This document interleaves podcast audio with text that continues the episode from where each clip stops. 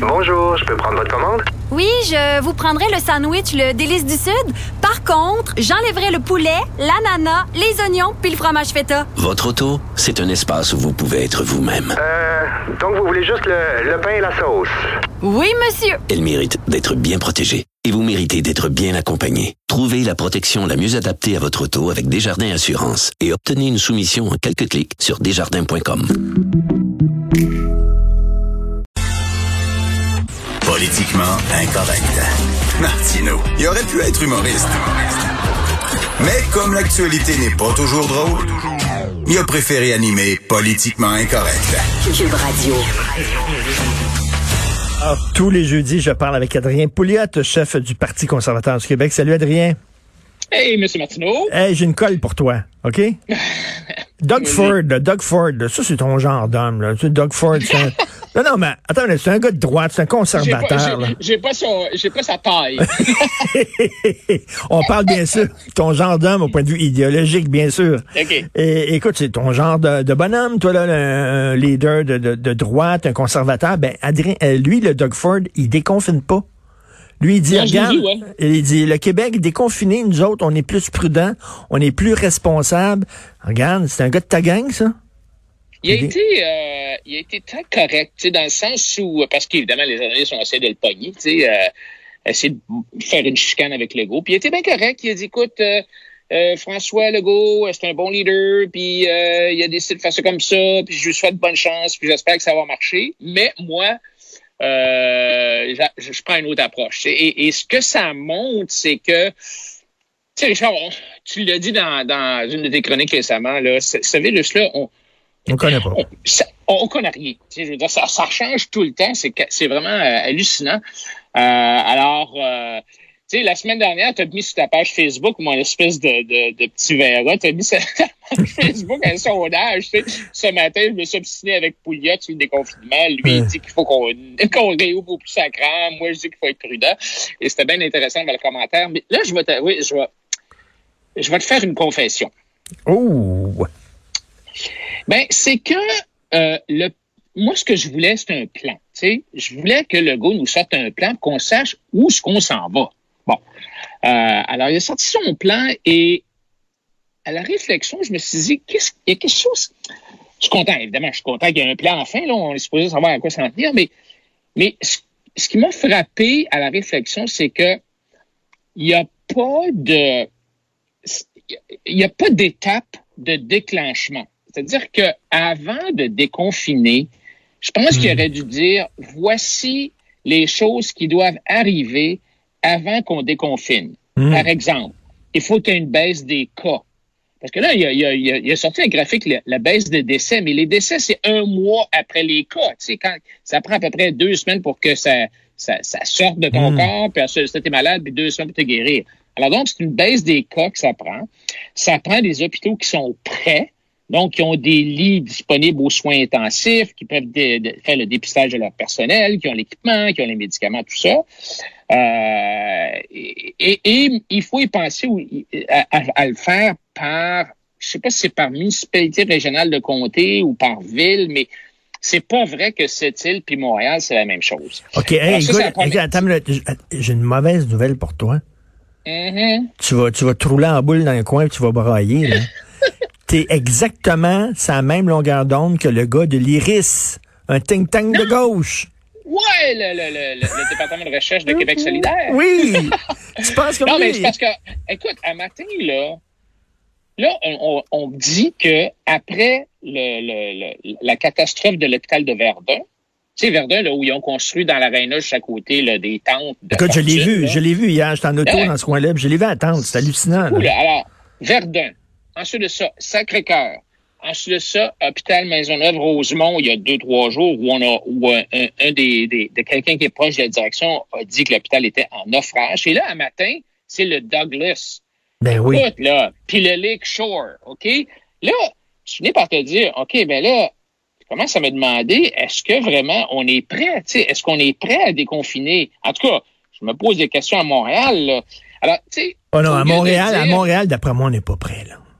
Écoute. Ben, tu sais, euh, l'autre problème, c'est que la stratégie de dépistage là, de puis de Legault, ça semble être OK, on réouvre, on se croise les bras, puis on regarde combien il y a personnes qui passent dans la porte de l'hôpital, puis quand c'est plein, on arrête, on, on reconfine. C'est quasiment ça, j'exagère un peu, mais Arruda a dit on va faire des tests, des tests, mais c'est pas seulement des tests, c'est qu'il faut tester, oui. Ensuite de ça, il faut isoler les gens puis c'était pas seulement tester les, le personnel médical, là, il faut tester dans la rue, là, il faut aller à Saint-Michel, puis il faut aller à Verdun, il faut, faut tester Hmm. sur place. À Montréal, on avait fait des tests sur place dans la ville. On a arrêté ça il y a, il y a comme il y a plusieurs semaines. Là, on se réveille, hey, peut-être qu'il faudrait tester d'autres mondes que les gens dans les hôpitaux. Ben oui. Alors, non seulement tu testes, mais ensuite de ça, tu isoles les gens qui ont le virus et ensuite, tu te mets à retracer les gens qui ont été en contact avec ces gens-là. Ça prend une armée de monde pour retracer les gens qui ont été en contact.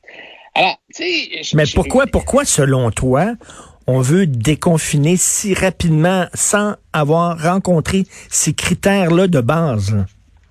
Ben, écoute, moi, je me demande si on est dans l'improvisation. Tu sais, quand je regardais ce- le sondage sur ta, sur ta page Facebook, les gens disent, oui, on veut déconfiner, mais soyons prudents. Donc, la réponse, Hmm. c'était Pouliot et Massino ont raison. Tu sais, oui, on déconfine, mais pas n'importe comment.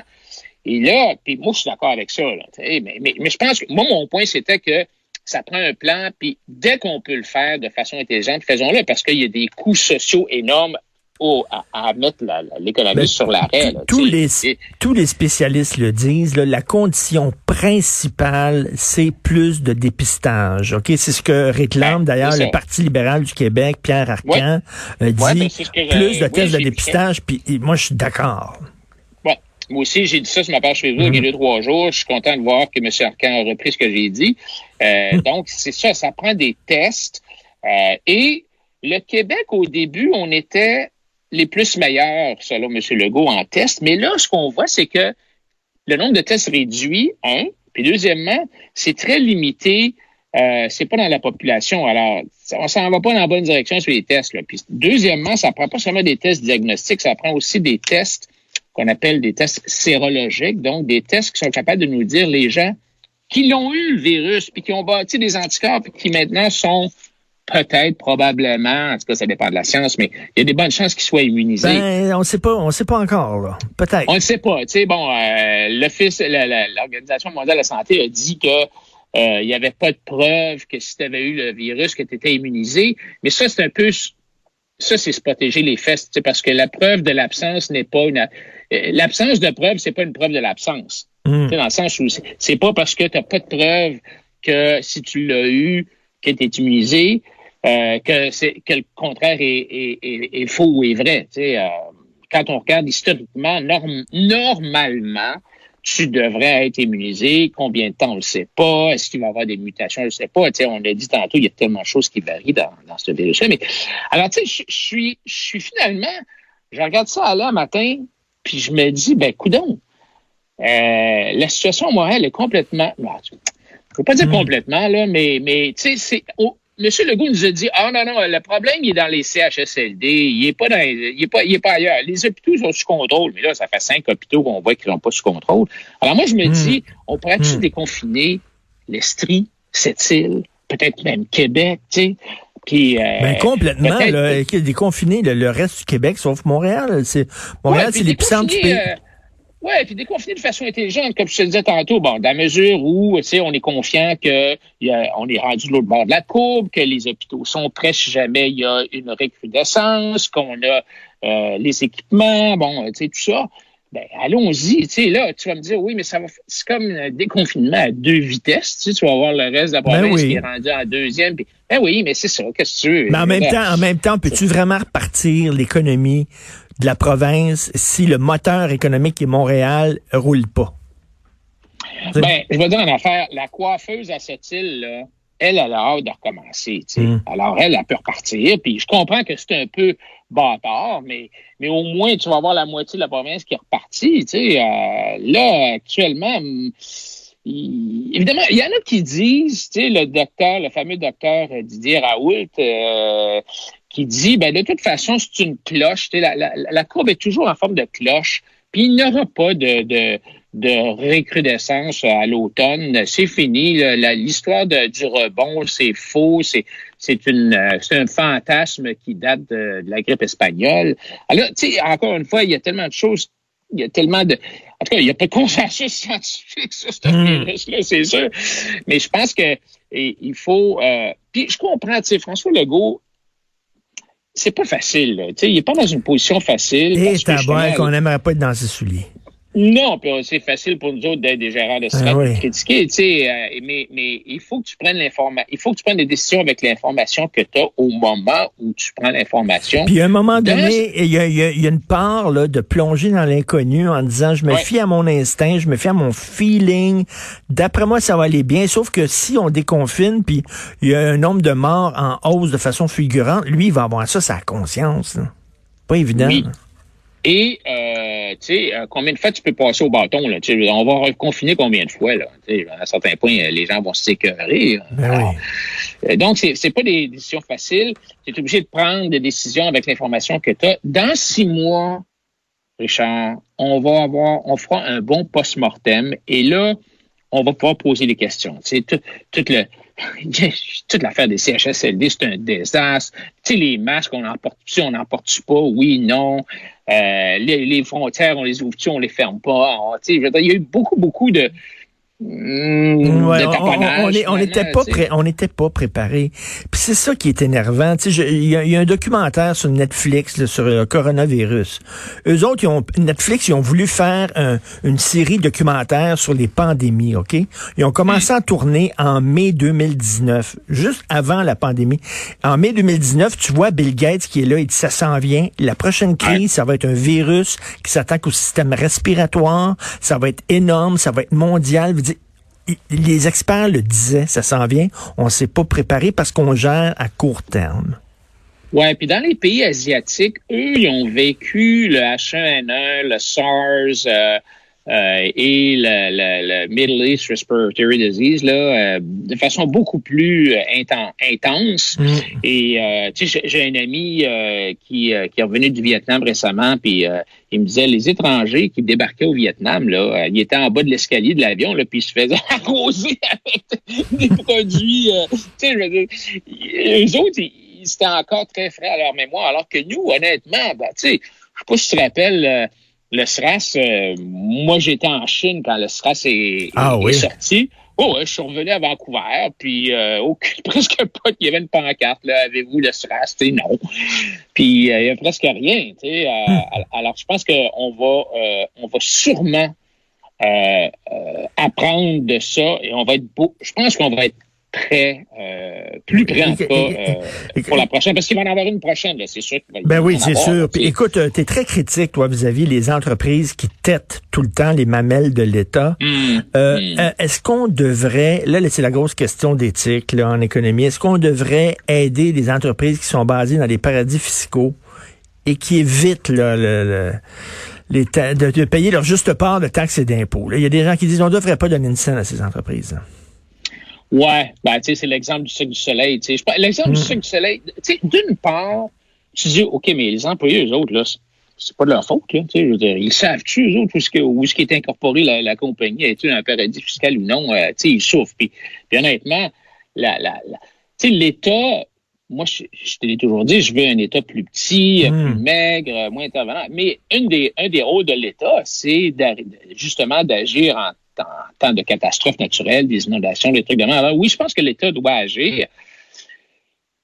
Et là, tu sais, commencer à dire, ben, euh, qu'on soit un paradis fiscal ou non, tu, vas pénaliser les employés. Oui, mais en même temps, le Cirque du Soleil, là, il était dans le trouble avant la pandémie. Là. Ça fait longtemps que c'est mal géré, cette affaire-là. Oui, et, et, non seulement ça, mais ça appartient des Américains et, euh, des, euh, des, Chinois. Chinois Alors, est-ce qu'on veut prendre l'argent de nos taxes gagnés à la sueur de notre front pour pitcher ça à des Américains?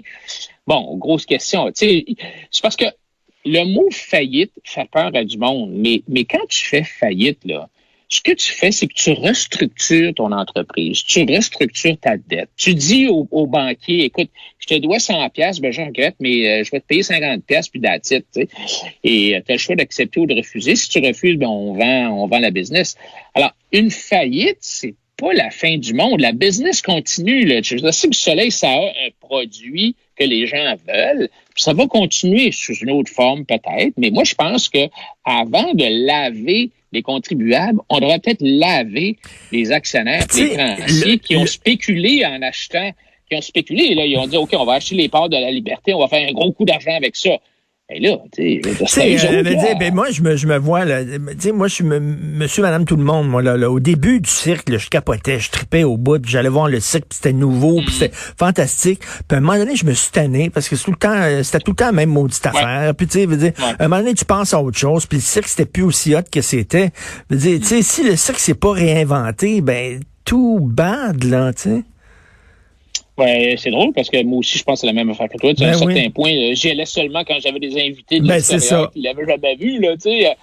Bon, là, on va dire, ah, ben, la caisse de dépôt est là-dedans, tu sais, mais, mais tant pis, je veux dire, c'est, c'est pas aux contribuables à, à, ramasser des, des, les pots cassés. C'est un peu comme aux États-Unis, tu as des États qui sont bien gérés, puis des États qui sont mal gérés. Et là, évidemment, tous ceux qui sont mal gérés, puis qui sont dans le trou depuis longtemps, Là, avec la crise du coronavirus, c'est encore pire ils demandent un bail-out, un sauvetage de la part de du gouvernement fédéral. Puis là, ben, les gens au gouvernement fédéral disent, ouais, mais là, tu sais, on va-tu, on va est-ce que tu es dans le trouble parce que c'est à cause du coronavirus ou tu es dans le trouble parce que ton, ton régime de retraite est déficitaire depuis 20 ans puis tu l'as jamais, ben, jamais bouché les trous, Oui, puis on a-tu, on a-tu les épaules assez solides pour aider les salles de cinéma, les coiffeurs, les ben, restaurants, les, tu sais, my God, là, tu sais, euh, l'argent pousse pas dans les arbres, Écoute, je pense, je sais pas si c'est à toi que je donne ça, mais si un dollar égale une seconde, un billion de dollars, en anglais un trillion, c'est 64 000 années. Tu niaises. Et non, tu niaises, pas vrai? Non, c'est ça, oui, c'est ça. Et, le plan aux États-Unis ont rendu à 6 billions. Alors, ça fait 360 000 années. Je veux dire. Et Charles, les chiffres sont en dehors de notre compréhension. Hein? Et, et, on est dans euh, un territoire inconnu euh, au niveau fiscal et financier. Comment tout ça va finir, je ne sais pas. Est-ce qu'on va faire face à une inflation galopante? Est-ce qu'on va faire face à un écroulement euh, de la valeur du dollar américain à long terme, je le sais là, pas. ils disent, on va imprimer de l'argent. C'est ça que fait la Banque centrale. Mais à un moment donné, je m'excuse, mais il y, a des règles économiques de base. Si c'est aussi facile qu'on va imprimer de l'argent, mais tout le monde le ferait, voyons. Hein? Ben, tu sais, c'est, je vais donner, je vais donner un peu l'exemple. Si tu as un cinéma et tu as 100 places, tu imprimes 100 billets, puis chaque, chaque siège, ça te prend un billet. Mais si le propriétaire dit, hey, j'ai une maudite bonne idée, je vais vendre deux fois plus de billets, je vais imprimer 200 billets, puis je vais vendre 200 billets, ben là, ce qui va arriver, c'est qu'en bout de piste, les gens vont dire, ben là, ça prend deux billets pour avoir une chaise, tu sais. Hmm. Alors, ton, ton, ton dollar vaut la moitié moins. Et à un certain point, ça, ça te prend deux billets pour acheter une chaise. Donc, ça te prend, tu dévalues. Tu dévalues. Euh, le prix, le prix du siège est passé de un billet à deux billets. Donc, tu as une inflation de 50% C'est ça l'inflation, c'est la dévaluation du dollar qui fait que le bien que tu voulais acheter, qui n'a pas vraiment changé de valeur de façon intrinsèque du jour au lendemain, mais tu as besoin de deux billets pour l'acheter au lieu d'un. Et, on se demande est-ce que c'est ça qui va arriver avec cette impression de billet-là? C'est vraiment inquiétant. Alors, écoute, mhm. euh, à suivre, hein, parce que tout, euh, change euh, sans arrêt, mais Écoute, oui, attends, j'ai un ami Facebook qui m'a écrit, il dit que tu as eu comme prof de maths. Ça se peut-tu? Tu enseigné les maths? ça, c'est mon grand-père. Ah oui? Mon grand-père Adrien, qui a été euh, à la faculté des sciences à Laval pendant 50 ans, il a été doyen, puis euh, il adorait les, les mathématiques. C'est peut-être pour ça que j'ai un petit peu de, de, mathématiques.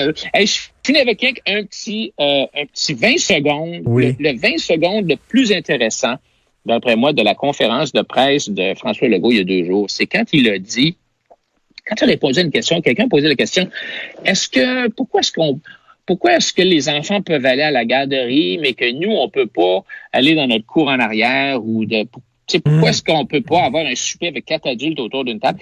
Et là, François Legault a mentionné quelque chose. Il a dit, vous savez, les entreprises, là, on peut pas les laisser fermer tout le temps. Il faut qu'on les réouvre. Et là, il dit, parce qu'on a besoin d'avoir des revenus pour se payer des services. Je ne sais pas si tu te rappelles de ça. Ça, ça, a comme passé en dessous du hmm. tapis. Là, je me suis dit, attends peu, là. Il est en train de dire qu'on est en train de déconfiner parce que le gouvernement a pas assez de revenus de TPS hmm. puis de TVQ, puis que là, il faut repartir l'économie parce qu'ils sont dans le trouble financier? C'est sûr hmm. que le gouvernement du Québec va, va faire. C'est quasiment ce qu'il disait, c'est quasiment ce qu'il disait. on rouvre ça parce qu'on a besoin de revenus, on a besoin de taxes.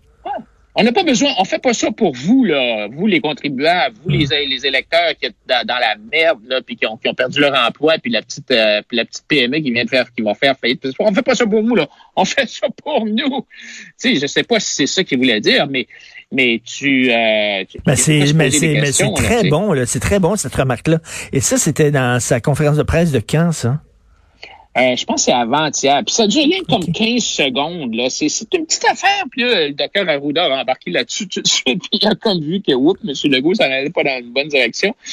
Mais, euh, tu sais, le fait que les, euh, les, magasins de potes sont encore ouverts, que la SAQ soit encore ouverte, ouais, tu te poses des questions. Pourquoi est-ce que les autres sont ouverts? c'est un peu, c'est un peu étrange.